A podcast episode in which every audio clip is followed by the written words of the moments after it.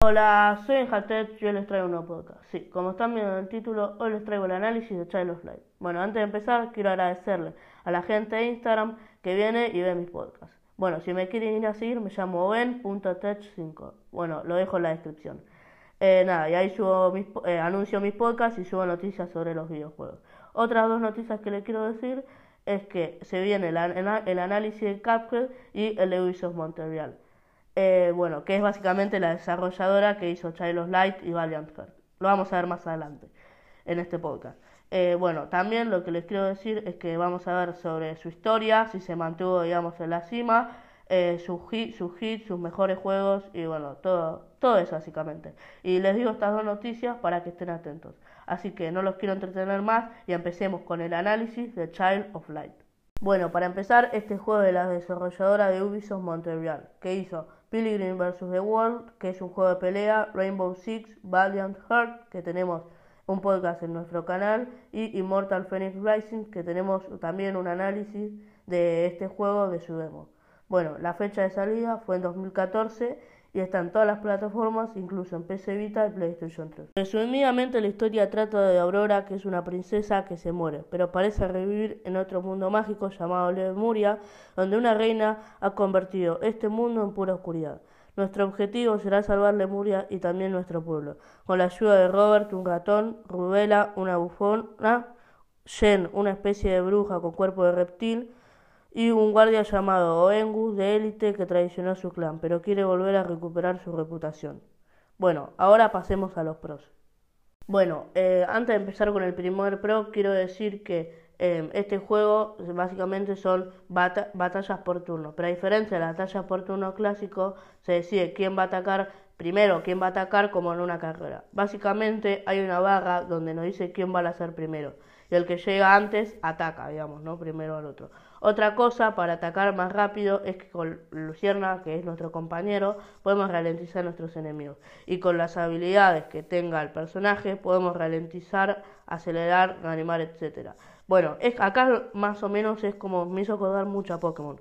Como hay Pokémon que más fuertes que otros, básicamente hay para haber personajes que en eh, distintos combates no van a convenir más que otros, por las habilidades, digamos, que tengan.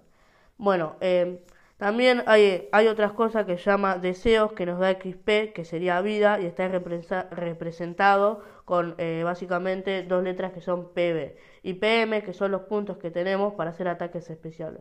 Bueno, cuando ganamos una partida nos darán XP y a veces desbloquearemos nuevas habilidades, por ejemplo ataques especiales. Eh, bueno, ahora vamos a pasar al segundo pro. El segundo pro es que me gustaron mucho los personajes, como dije antes, la bufona, el ratón, eh, Jen em, y el, ¿cómo se llama este? Y Owengus. Em, porque, digamos, todos, a pesar, bueno, Owengus es el que me pareció como más cutre, digamos, como más que, más zafa, digamos, pero los demás me gustaron mucho, ya que me cayeron, de admitirlo, me gustaron mucho más que Aurora, no sé por qué, al menos a mí, me parece que siempre en estos juegos, ponele, me pasó lo mismo cuando jugué Mario más Rabbids, que digamos Mario, digamos para mí no fue el mejor personaje, siempre como los secundarios me parecen mucho mejores.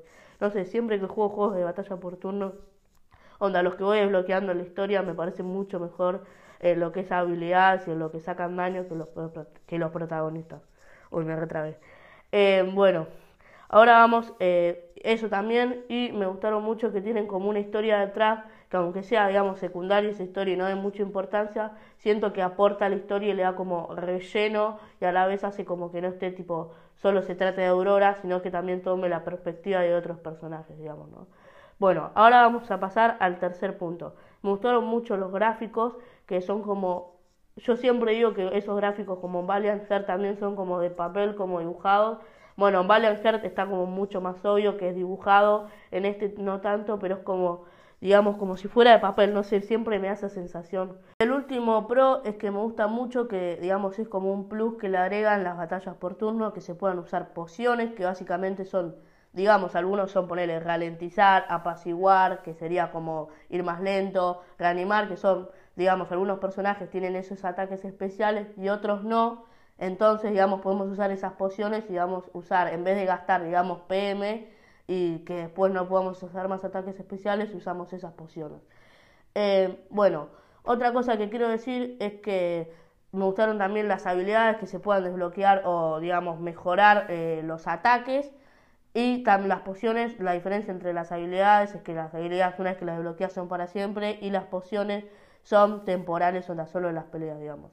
Otra cosa que quiero hablar son eh, sobre los oculis, que son como ventajas que se le agregan a tus habilidades o al personaje, depende del oculi que, eh, oculi que uses eh, básicamente va, va, a ser más fuerte contra el oponente. Es como en Pokémon, ponele, hay un Oculi, ponele el rojo, supone que es, el rojo digamos es fuego, pero es fuerte, supone que es fuerte contra agua, pero débil contra rayo. Entonces, si nos tocaría eh, un oponente que sea de agua, como no sé, un pez o un pez raro, digamos, ¿no? Sería muy fuerte, pero si nos tocaría eh, un oponente que sea rayo, digamos, sería, lo, nos haría bolsa.